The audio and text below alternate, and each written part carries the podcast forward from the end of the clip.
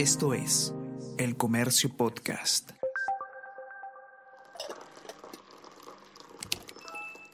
Hola, hola, ¿cómo están? Buenos días, espero que hayan amanecido bien. Está con ustedes Ariana Lira y hoy tenemos... Tenemos que hablar con Ariana Lira.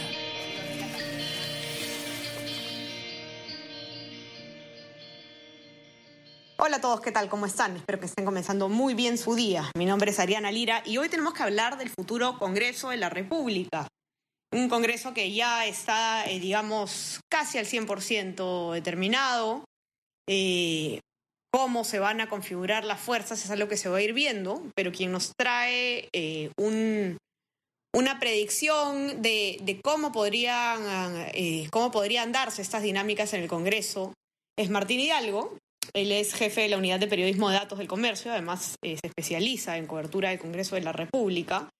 Y lo que muestra en la nota que se publica hoy día en nuestra versión impresa y en nuestra web es que al igual que en el Congreso actual, el Congreso saliente, eh, el nuevo Parlamento que va a entrar en funciones el, próximo 28 de julio va a tener muchas más facciones, digamos, de eh, la cantidad de partidos, ¿no? Si bien son 10 eh, partidos los que, los que estarían en el, en el nuevo Congreso, en realidad estamos hablando de, de más facciones, ¿no? Ya Martín antes, en, en, una nota que ustedes pueden encontrar en nuestra web, había advertido sobre las facciones que existen en el Congreso actual, ¿no? De eso también vamos a hablar, que terminaba siendo en la práctica, digamos, como si hubieran muchas más fuerzas de las que podemos ver según las bancadas, y que evidentemente esto trae una serie de problemas que también vamos a conversar y que todo indica que se van a repetir en el siguiente periodo. Pero yo ya no los aburro más, vamos a dejar que Martín nos cuente. ¿Qué tal, Martín? Bienvenido. Hola, Ariana, buenos días. Muchas gracias por la invitación, nuevamente por,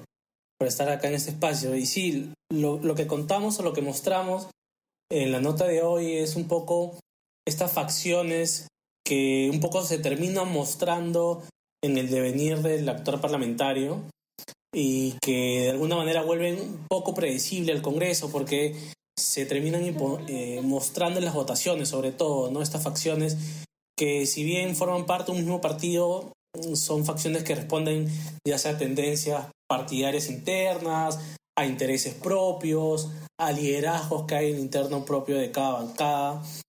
Entonces, esto lo que nos permite ver es un poco la descohesión que hay a, a nivel parlamentario y esta descohesión que, que, en esta ocasión estamos mostrando antes que inicie el periodo, como tú bien lo decías, ya habíamos hecho una nota sobre, sobre el actual periodo parlamentario y habíamos mostrado que también llegaban las facciones hasta 17 y acá lo que estamos... Digamos, ahorita son...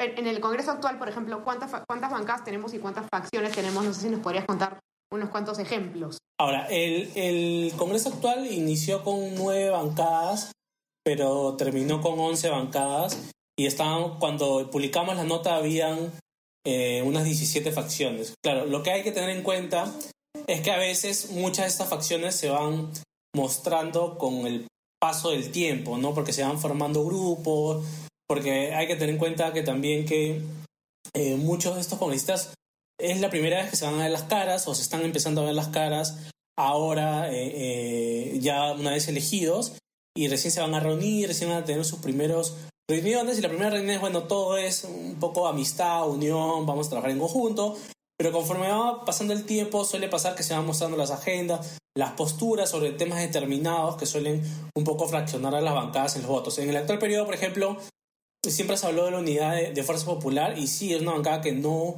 no sufrió renuncias, una bancada que, bueno, salvo la de Marta Chávez, pero fue por un tema eh, ya, digamos, excepcional, pero sí se mostraba mucho en las votaciones de Fuerza Popular una división, sobre todo en los temas eh, técnicos, eh, económicos, ¿no? Que es algo que también le pasó, por ejemplo, al Partido Morado.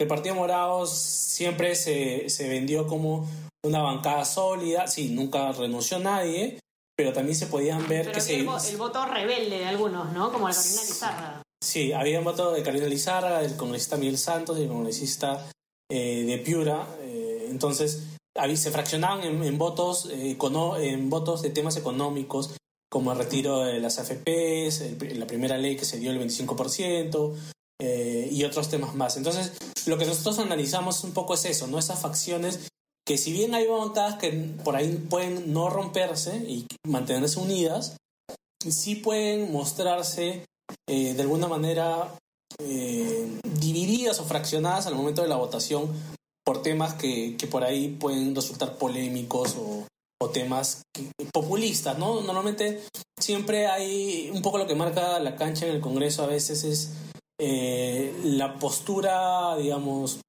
responsable técnica y la, la postura eh, populista, que es la que más termina para ellos, según ellos, vendiéndole más réditos con su electorado. Ahora, eh, parte de, o digamos, una de las causas de esta, estas posibles facciones y estas posibles discrepancias dentro de las mismas bancadas tiene que ver, según lo que entiendo en tu informe, también con, o puede tener que ver con la con la improvisación, digamos, al, momento de, hacer las listas al Congreso, ¿no? Pues, la cantidad de personas que se afiliaron a último minuto a los partidos te habla, pues, de, o, en todo caso no te habla de una vida partidaria o, de una agenda común, sino más bien de candidaturas quizá un poco improvisadas para llegar al poder y ya, ¿no? No sé más o menos por dónde va eso. Sí, de hecho, lo que te decía en inicio, ¿no? De que eh, muchos de los congresistas sí se van a conocer porque son personas que no tienen una vida partidaria de años, ¿no? De hecho, otra cosa que hemos encontrado revisando eh, la fecha de afiliación que tiene cada virtual congresista a su partido es que el 47% de los virtuales congresistas se inscribió eh, a finales de 2020 en el partido que hoy representa, ¿no? Entonces eso te habla mucho de que la mitad del Congreso, o casi la mitad del Congreso, eh, se afilió a última hora y tienes otro 28% de candidatos que no están afiliados al partido que representan. Entonces, estás hablando de 60, casi 70% de, de congresistas que, o de virtuales congresistas que no tienen una relación, eh, digamos, de tiempo con el partido que representan. Entonces, eso eh, hace que no tengas un nivel de vinculación fuerte y eso hace que pasen dos cosas, ¿no? O que termines renunciando a la primera desavenencia que tengas al interior de la bancada eh, y o que termines marcando una postura fuerte al interior del, del de, de, la bancada, ¿no? Y, y las desavenencias pues pueden ser por posturas ideológicas, por posturas de un proyecto de ley o porque simplemente no, no te aprobaron eh, o no impulsaron un, proyecto que tú querías, ¿no? de pronto hay mayores incentivos para que en otro partido, en otra bancada, o que tú formes tu bancada, para así desarrollar tu, tu agenda. Lo, lo, único diferente, diríamos, al anterior eh, o al actual Congreso, es algo que, apuntaba, que apunta, eh, me apuntó Iván Lanera, secretario general de la Asociación Civil Transparencia, era que, que, claro, el actual Congreso tenía una especie de apuro porque tenía un tiempo corto, un tiempo de corto de, un tiempo corto de gestión de seis meses para mostrar resultados rápidos con una elección de promedio. Este Congreso va a tener cinco años, salvo que pase algo, algo improvisto como hemos, visto, como hemos visto en los últimos cuatro años, pero van a tener eh, cinco años, claro. No, no, hay, no, no es que va a desaparecer la descohesión esos cinco años, pero sí va a tener mayor tiempo como para que se matice como en anteriores periodos, ¿no? Porque en anteriores periodos eh, siempre hemos hablado que, que, en periodos anteriores siempre ha habido facciones, pero como era tanto el tiempo que los teníamos ahí en gestión eh, parlamentaria, que por ahí quizás no nos dábamos cuenta, ¿no? No era tan notorio como en el actual periodo. Por eso lo que estamos haciendo un poco ahora tratar de mostrar el arranque y para tener una especie de punto de partida y ver sobre cómo se va desarrollando, ¿no? Puede ser que eh, se terminen formando más facciones con, con, el devenir del tiempo, ¿no? De hecho, Omar Aguapara, recuerdo que, eh, en la última encuesta de Ipsos que, que, se publicó antes de la primera vuelta, que ya te hablaba pues de la cantidad enorme de partidos que íbamos a tener nuevamente en el Congreso, eh, él, él, tenía una visión como un poco más optimista, ¿no? Y decía que como desaparecía de cierta forma este incentivo de tener la vuelta electoral, eh, la, la primer, la, un proceso electoral a la vuelta de la esquina, de querer hacer pues este, leyes populistas y este enfrentamiento que dices tú entre los técnicos, digamos, y los, eh, los más populistas, eh, él, él, tenía una visión de que el Congreso, digamos, no iba a ser tan eh, polémico como había sido este, ¿no? Sí, sí, pero yo tengo mis reparos porque hay un factor que, que va a perdurar, por al menos por lo menos los dos primeros años, y es que no es más, que es la pandemia, ¿no? Y, y la pandemia está muy ligado no solo al tema salud, sino al tema económico, y en el tema económico es donde los congresistas eh, creo que van a seguir insistiendo en, dar medidas populistas, ¿no? Además, eh, recuerda que la, principal bancada, no es la bancada minoritaria, es la primera minoría, pero la principal bancada es Perú Libre, y ellos tienen un discurso bastante populista, bastante marcado, y, y, es interesante ver eh, cómo se va a devenir eh, esta bancada, ¿no? Un, poco también, Iván Lanero lo que apuntaba es que en el caso de Perú Libre va a depender mucho del resultado que tengan. Por lo, de lo que hemos eh, reporteado para esta nota, hemos podido identificar que, según lo que nos han dicho las fuentes, que hay dos facciones marcadas por el momento, que son los congresistas vinculados a Vladimir Cerrón, el, líder eh, del partido Perú Libre, el dueño de la inscripción, que tiene incluso a su hermano como, como virtual con en Junín, tiene a, los afiliados al partido desde un inicio y algunos invitados más que son eh, sobre todo médicos, que, son, que es la profesión que, que, tiene Vladimir Cerrón, y otra facción que les llaman los magisterios, que son los allegados a, a Pedro Castillo, ¿no? que, que son profesores, todos ellos. Entonces, eh, vamos a ver cómo es que se vienen estos bloques. Lo que estuve revisando es que hasta el 2016, hasta el 2019 todas las bancadas, todas las principales bancadas han perdido un promedio de 18 miembros, salvo en este periodo, el 2020-2021, que Acción Popular solo perdió uno. Pero digamos, el periodo de, tiempo también ha sido menor. Hay que ver si es que Perú Libre puede en cinco años mantenerse unido con estas dos facciones o en algún momento eh, pueden terminar eh, partiéndose o perdiendo una gran cantidad de miembros, ¿no? ¿Qué otras eh, bancadas tienen facciones identificadas? Sí. Bueno, Acción Popular, ¿no? Mantiene un poco la, misma estructura eh, que tiene en el actual periodo con más de dos facciones, son tres, son un poco los allegados al escándalo, los allegados a la conservadora, que también tiene sus, dos, sus grupos, ¿no? Lo que nos han dicho es hay un grupo muy allegado a, a Alfredo Barnechea y un grupo ha llegado a, a El Mundo del Águila. Que hay que recordar que Alfredo Barnechea postuló a las internas y El Mundo del Águila, eh, estoy refiriendo a El Mundo del Águila padre, el Mundo del Águila hijo postuló también las internas y eso quiere decir que ellos también postularon listas de candidatos. Eh, entonces estos algunos candidatos han ingresado y tienen su, correlación de fuerzas. ¿no? Incluso eh, en estos días, la, congresista, eh, la, actual congresista Leslie Lazo organizó una comida con algunos congresistas electos eh, y ahí asistió Alfredo Barnechea. No, tenemos unas fotos ahí que me hicieron llegar el día de hoy, que incluso fotos que han subido uno de los candidatos a Facebook y se muestra ahí a Barnechea, que hace una reaparición, ¿no? porque hace tiempo no, desde, desde, la campaña no, no se le veía. Entonces, son esas facciones. Eh, en Fuerza Popular lo que, lo que pasa es que no, nos cuentan que sí, eh, o sea, estiman que se va a mantener unida como la actual bancada, pero sí estiman que va a persistir también esta la personalista, ¿no? De personas que en algún momento pueden tomar eh, posiciones individuales según sus propios criterios. En la actual bancada fue, se vio esto con Carlos Mesías, con Marta Chávez, y en el nuevo Congreso prevén que, esto me, lo dijeron eh, eh, personas dentro de Fuerza Popular prevén que pueda, podría suceder lo mismo con, con los, los tres primeros en la lista ¿no? que han ingresado, que son Fernando Guerra García, Patricia Juárez y Ernesto Bustamante. ¿no? Son personas independientes, porque son personas independientes, ¿no? son personas que han sido invitadas al partido para, para sumarse. Hay que recordar que Patricia Juárez viene de Solidaridad Nacional, Fernando Guerra García ha pasado también por varios partidos, incluido Solidaridad Nacional, en un momento fue candidato a presidencia de la Solidaridad Nacional. Ernesto Bustamante es un, es eh, biólogo, creo que es su, su, perfil, independiente. Son personas que pueden tener algún tipo de eh, concordancia o coherencia en, pensamientos, pero hay puntos en los que a veces...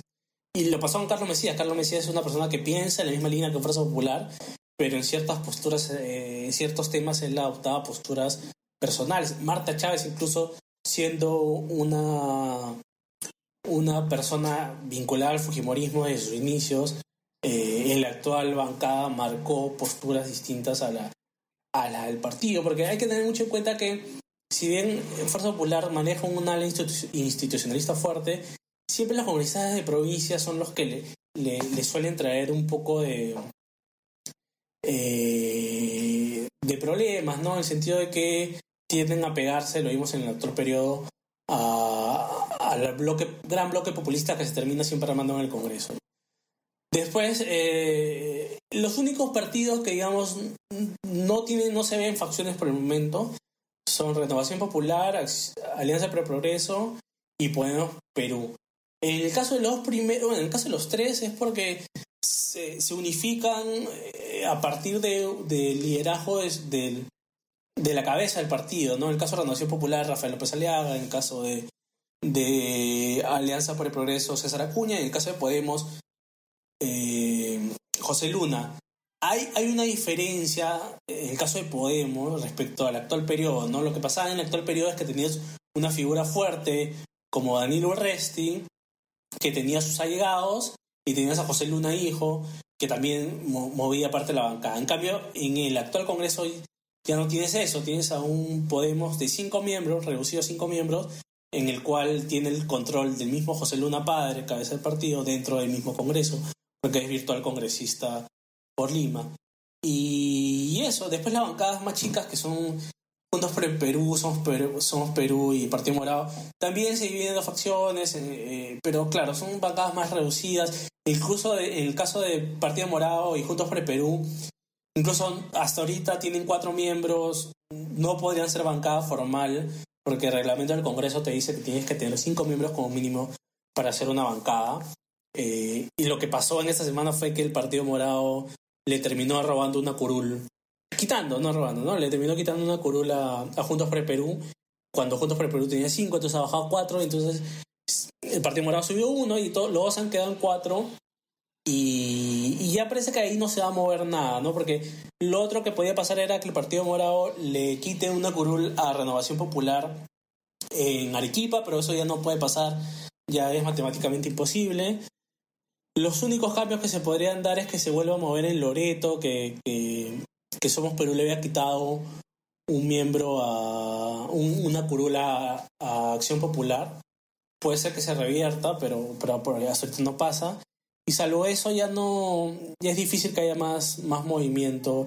Ya parece muy poco probable que, que Victoria Nacional logre pasar la valla claro.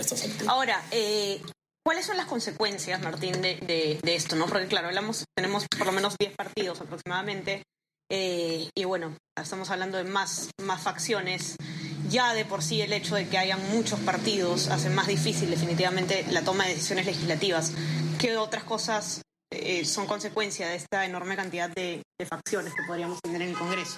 La consecuencia es un poco ver esta fracción en las votaciones. Eh, yo creo que al inicio no se va a ver mucho porque, claro, van a comenzar con temas un poco consensuados. Bueno, también va a depender de, de los resultados de la segunda vuelta. Pero lo que suele pasar es que vuelve al Congreso poco predecible, ¿no? Y tener un Congreso poco predecible genera bastante inestabilidad y problemas para, para el gobierno, ¿no? Va a depender también estas facciones eh, de las alianzas que puedan hacerse, ¿no?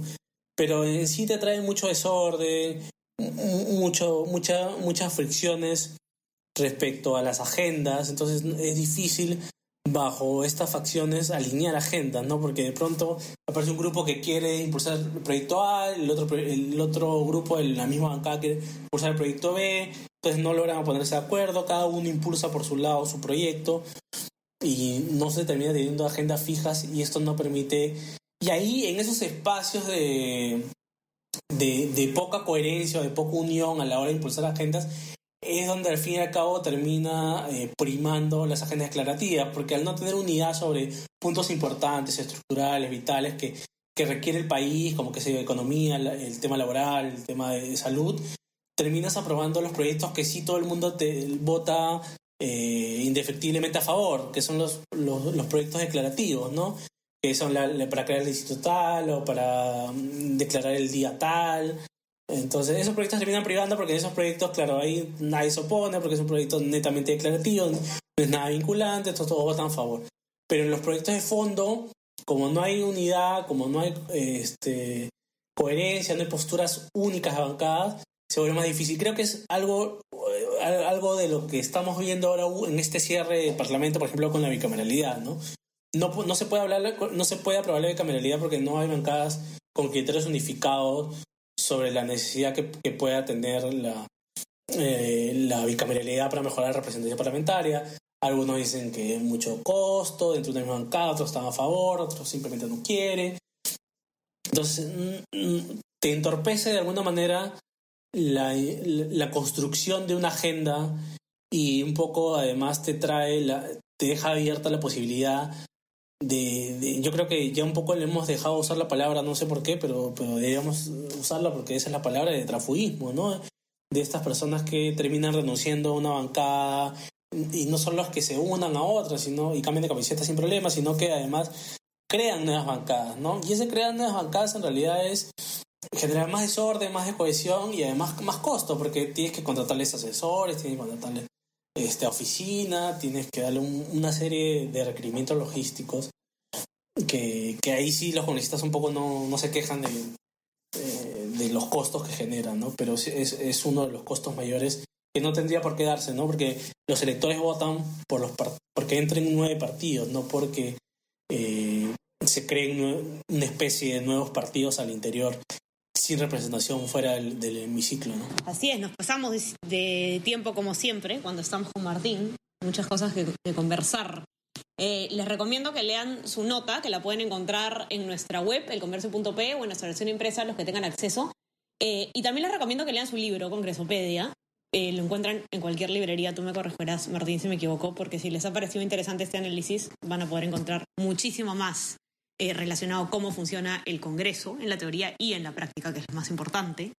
Eh, así que nada, manténganse conectados y te mando un abrazo, Martín. Que tengas un lindo día. Gracias a todos. Espero que, que, puedan leer la nota y que le puedan entender mejor el Congreso. Muchas gracias. Así es, y ustedes no se olviden de suscribirse a nuestras plataformas. Estamos en Spotify Apple Podcast y a nuestro WhatsApp El Comercio te informa para recibir lo mejor de nuestro contenido a lo largo del día. Que tengan un excelente día y ya conversamos mañana. Chao, chao. Esto fue Tenemos que hablar.